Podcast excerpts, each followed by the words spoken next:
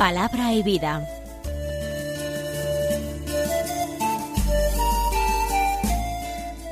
Con el padre Manuel Horta, desde Sevilla.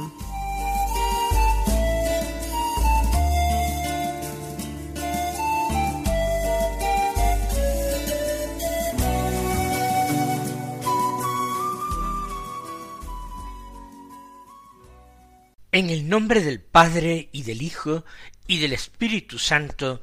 Amén. Alabados sean Jesús y María. Muy buenos días, queridos amigos, oyentes de Radio María y seguidores del programa Palabra y Vida. Hoy es el domingo trigésimo tercero del tiempo ordinario. Un domingo que es 13 de noviembre. El próximo será ya la solemnidad de nuestro Señor Jesucristo, Rey del universo, última semana del tiempo ordinario, y el siguiente, dentro de catorce días, será ya el primer domingo del Adviento, de un nuevo ciclo de lecturas dominicales, será el ciclo A de lecturas dominicales. Pero vamos a centrarnos en el domingo de hoy. Los últimos domingos del tiempo ordinario, la Iglesia, en el leccionario de lecturas bíblicas de la misa, nos propone textos de la palabra de Dios que hacen referencia al final de los tiempos. Nosotros estamos terminando un tiempo, un tiempo litúrgico, sí, pero los tiempos litúrgicos son figura de los tiempos de la historia, de esa dimensión en la que se mueve el hombre, que es el tiempo. Todo lo que ha tenido un comienzo tiene un fin. Este mundo y esta vida nuestra en la tierra han tenido un comienzo y tendrán un fin. La vida eterna no la tendrá jamás. Dios no ha tenido comienzo, Él tampoco tendrá fin.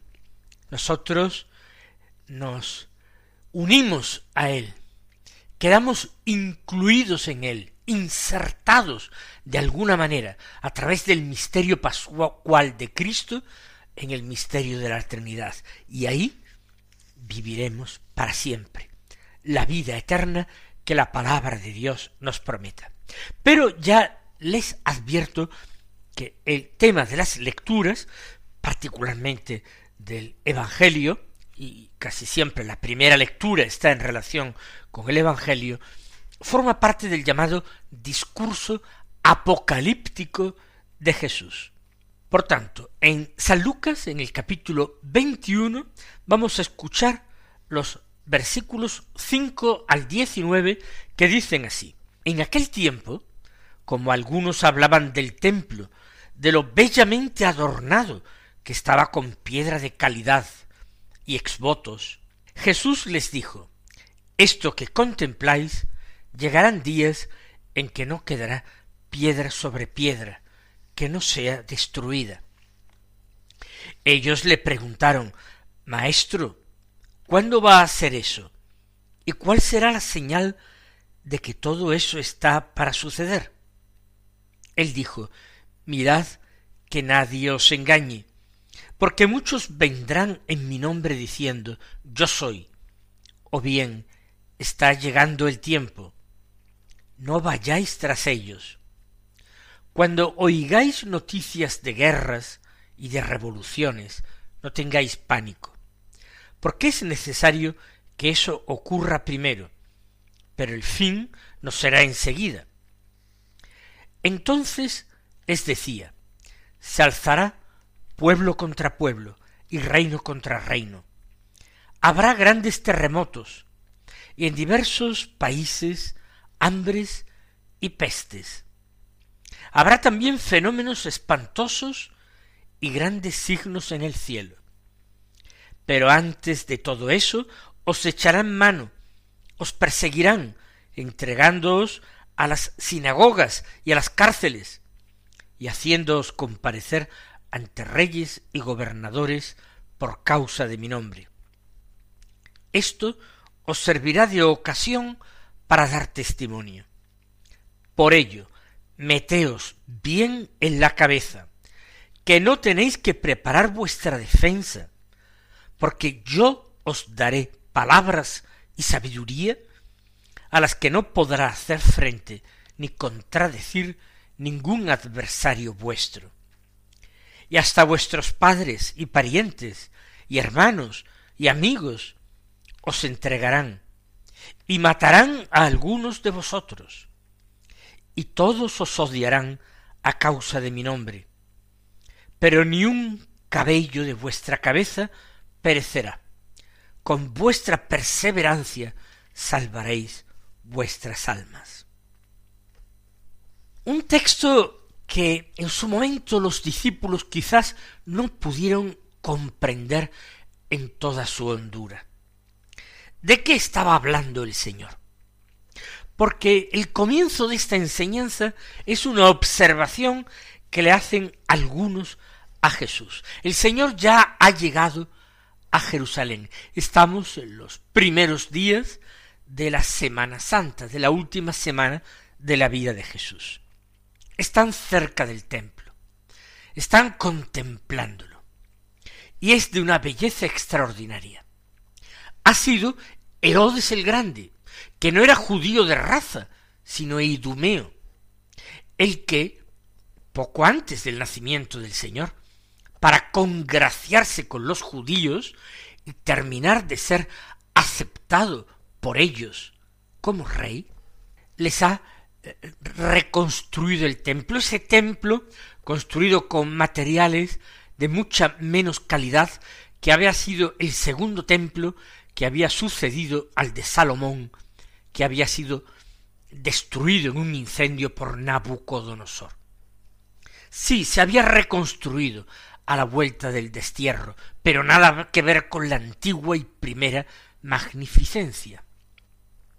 Ahora Herodes el Grande lo ha reconstruido. Eh, se le sigue llamando el segundo templo, el primero siempre es el de Salomón, pero realmente es el tercer templo que existe. Estaba hecho con piedra de calidad.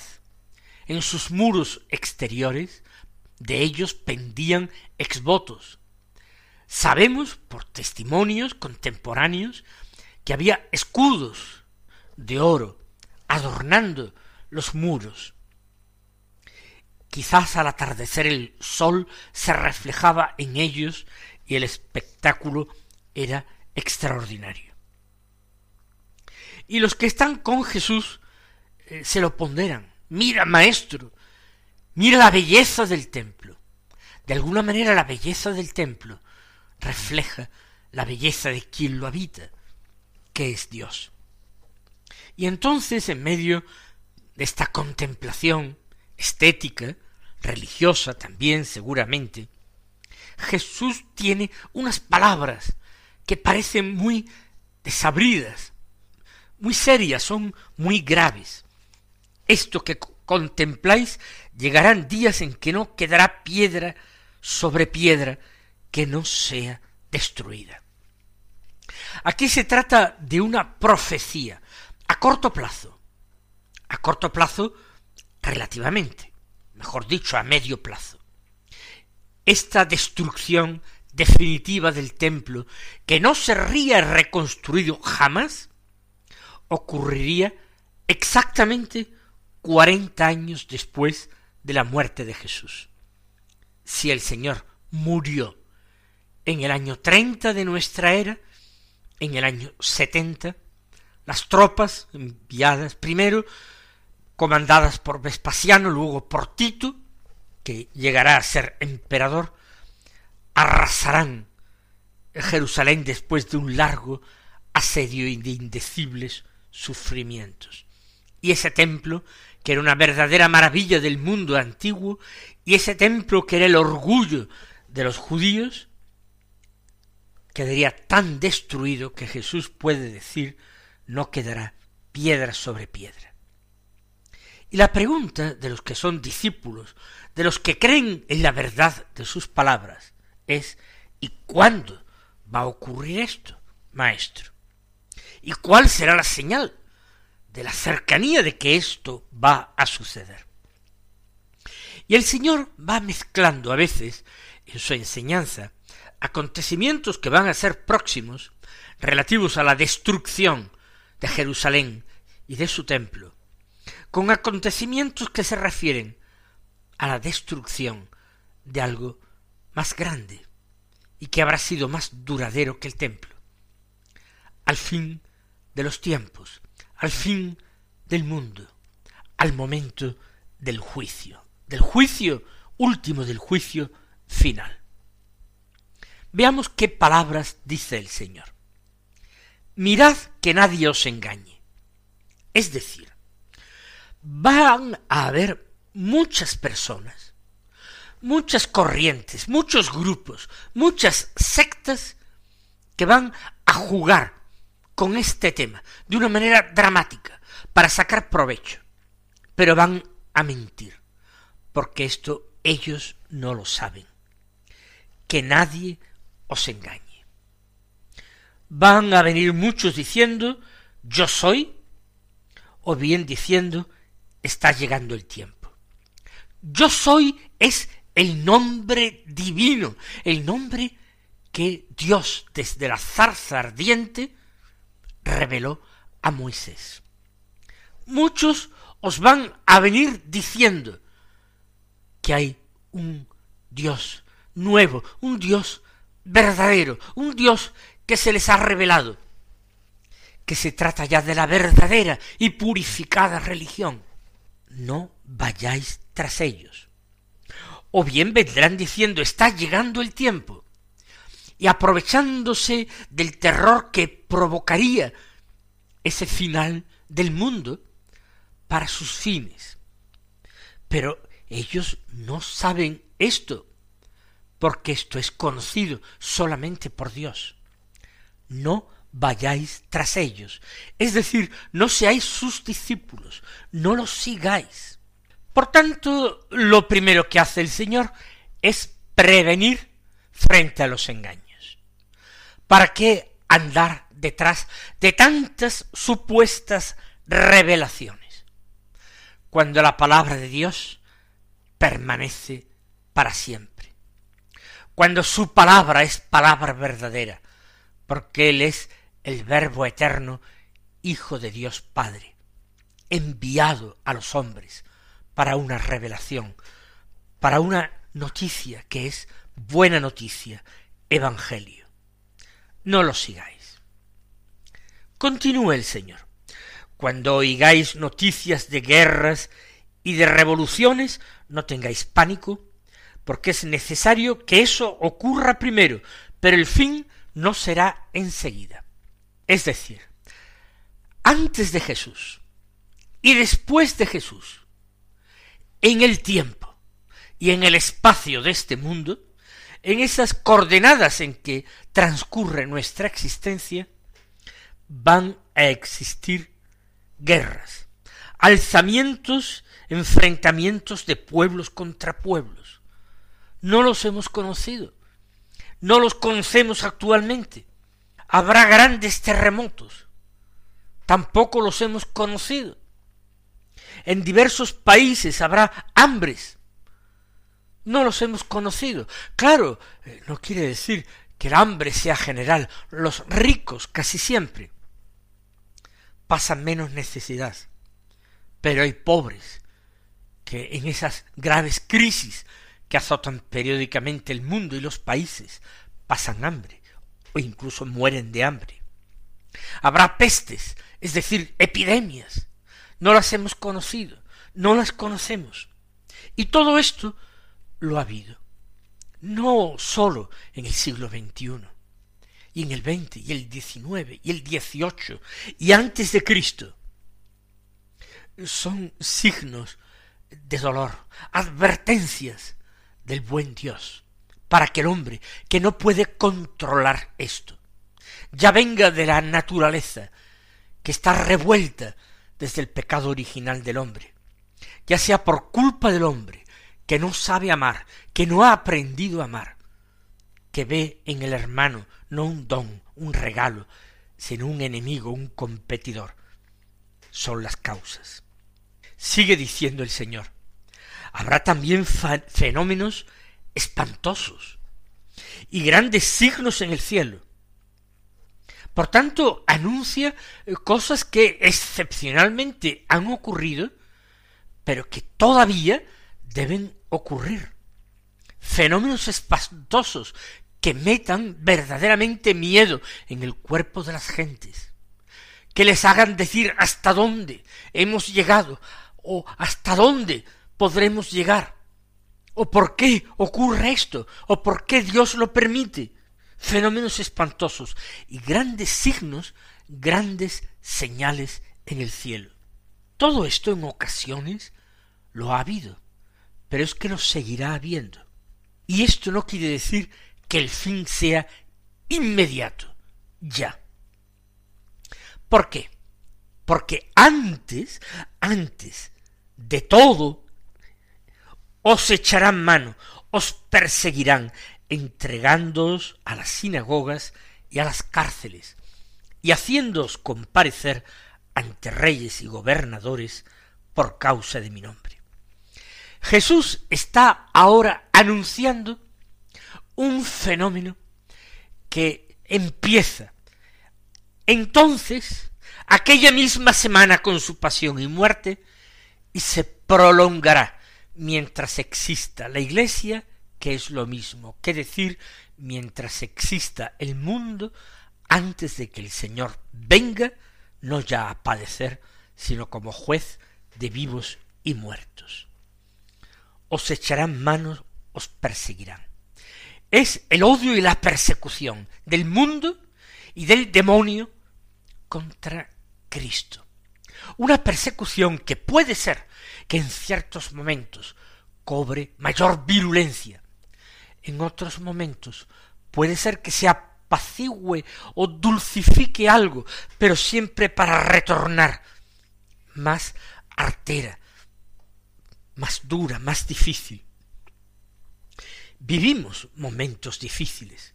Eso de entregaros a las sinagogas no se refiere solamente a las sinagogas de los judíos, sino a todas las sinagogas de este mundo, y que cada uno les ponga su nombre, las distintas ideologías que se han constituido, ideologías perversas que desnaturalizan el hombre, el transhumanismo, la constitución y reconocimiento de derechos, de derechos que no son derechos sino verdaderamente pecados. Esas son las sinagogas a las que os entregarán para que os condenen, y a las cárceles, y os harán comparecer ante reyes y gobernadores, porque parecerá que unos y otros, aparentemente de distinta ideología y de distintos intereses, se pondrán de acuerdo en una sola cosa, perseguir a Cristo y perseguirlo en sus miembros, que son los cristianos, que es su iglesia santa. Pero aquí viene algo finalmente positivo y gozoso para nosotros.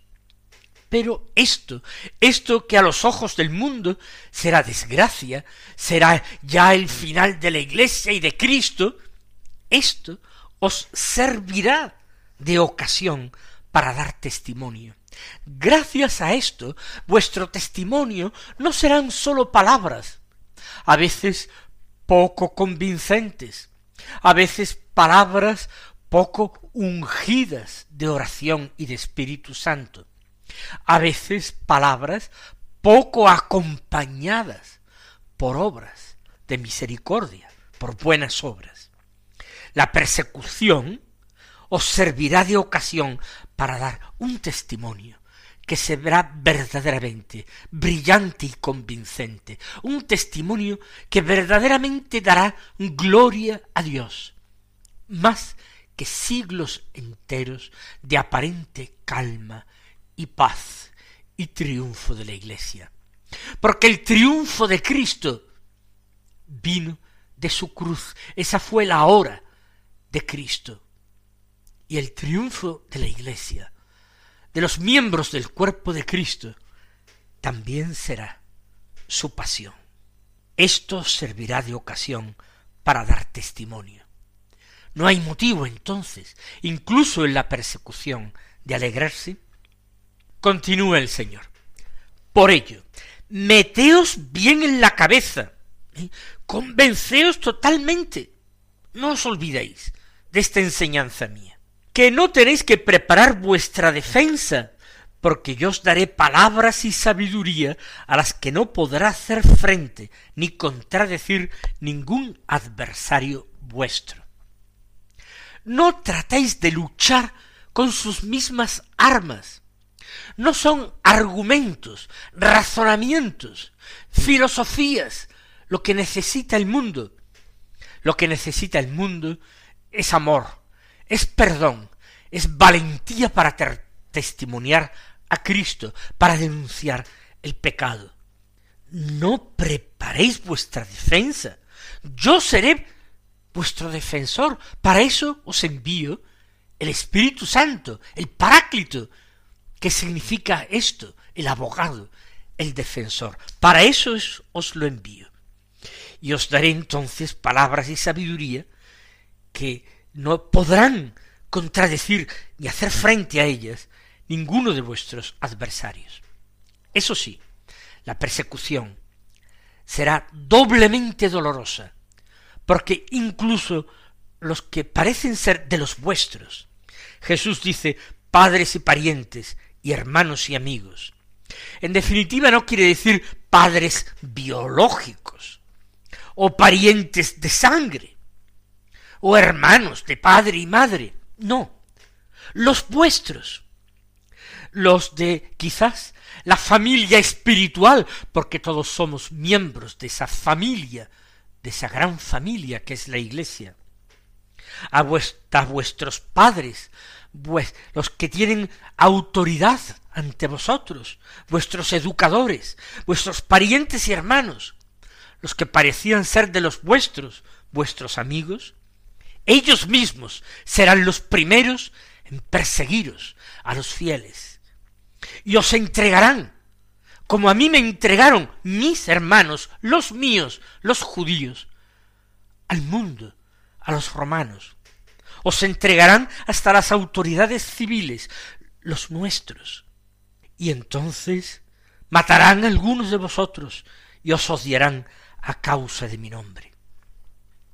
Es esta la última persecución, la más dolorosa, porque vendrá incluso de, de padres, de parientes, de hermanos.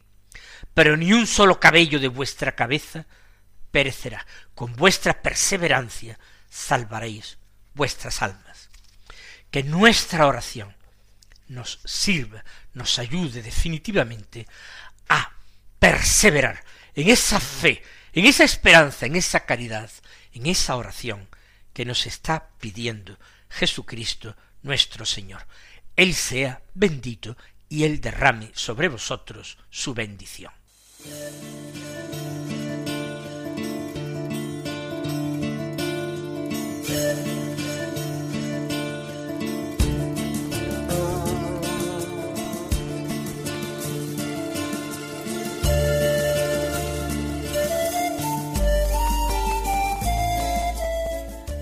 Concluye Palabra y Vida, un programa dirigido desde Sevilla por el Padre Manuel Horta.